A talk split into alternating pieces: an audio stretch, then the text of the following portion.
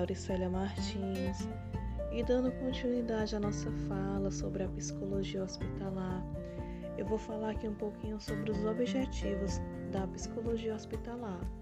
Lembrando que o nosso foco principal aqui é o paciente, certo?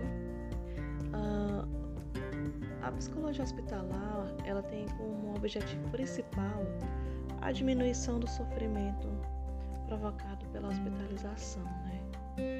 Uh, e o psicólogo hospitalar ele precisa ter muita sensibilidade para entender que a sua atuação no contexto hospitalar ele é totalmente diferente é, dos moldes, né, é, que há que os psicólogos eles encontram dentro do setting terapêutico.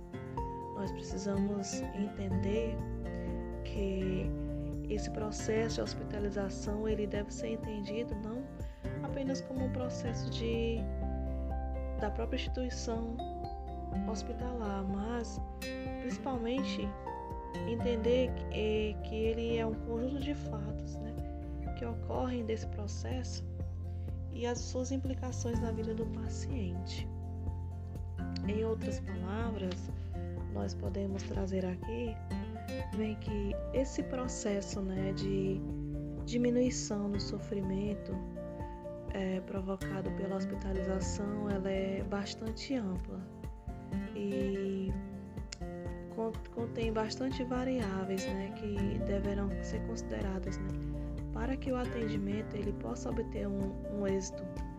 Nós sabemos que esse processo de hospitalização ele precisa ser entendido não apenas como um, simples procedimento hospitalar em si, né?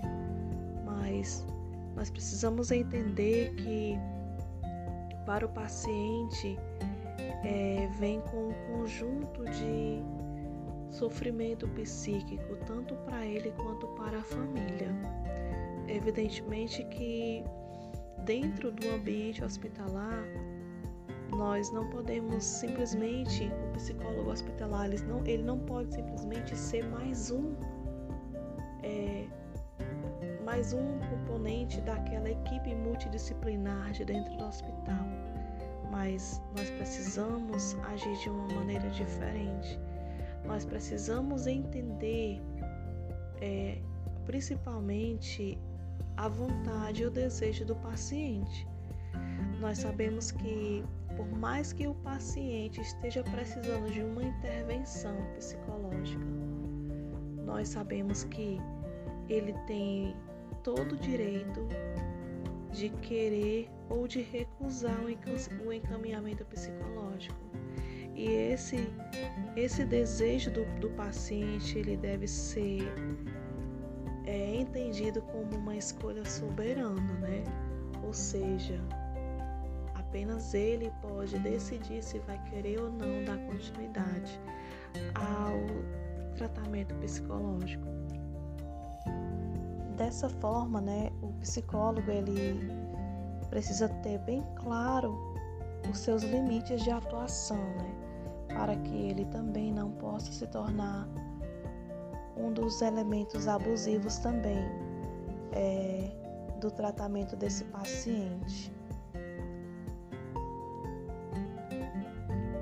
Lembrando que, diferentemente do set terapêutico, onde o psicólogo atua diretamente com o paciente e existe todo aquele processo em si, da mesma forma, o psicólogo hospitalar ele precisa ser ciente né, dos limites institucionais da sua atuação.